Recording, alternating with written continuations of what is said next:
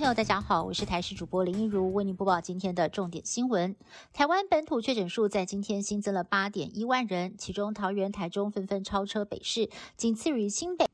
名列前三名。更令人担心的是，我国的本土死亡人数首度破百，中重症人数也创新高。指挥官陈忠坦言，这两天来看，死亡率就会超过了千分之一，强调这也是一个警讯，会持续的注意。而面对有专家估计，我国要到七月底疫情的高峰才会过去，估算全台湾将会有百分之三十到四十的民众染疫。陈时中则回应，这波疫情全台湾可能最多会有百分之十五到二十的人感染，也就是说，确诊数的上限最多只会落在四百六十万人。预估台湾的高原期也会比其他邻近的国家长一点。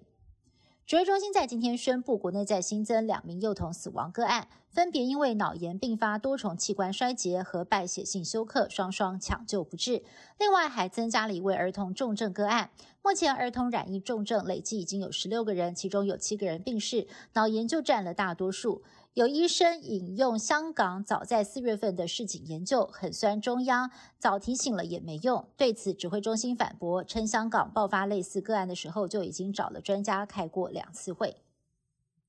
新冠肺炎有重复确诊的病例，但是三度染疫的几率到底高不高呢？有网友透露，去年六月份他两度 PCR 裁检出阳性，都是英国 Alpha 病毒株。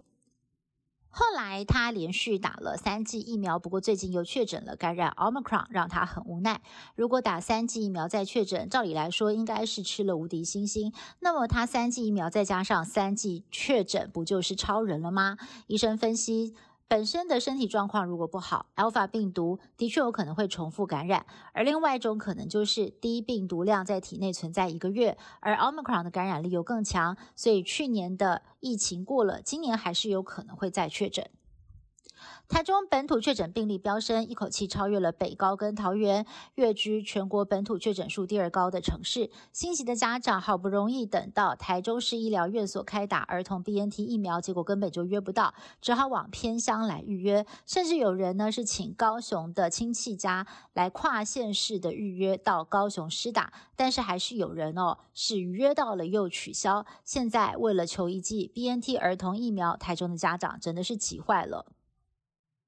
中央防疫政策走向缓步开放，但是确诊数暴增，也影响了很多人的生计。行政院在今天拍板投入三百四十五点六亿元振兴受冲击产业，目标回归正常生活。其中受创最严重的就是交通部跟经济部主管的艰困产业，例如观光、餐饮等行业，给予各约六十亿、三十多亿的经费。除了补助旅行业，自由行也受惠。平日住宿一晚可以补助八百到一千三，观光业者虽然乐观看待，但是也很担心振兴应在疫情趋缓之后，否则没有人敢出门。现在应该要纾困跟振兴并进，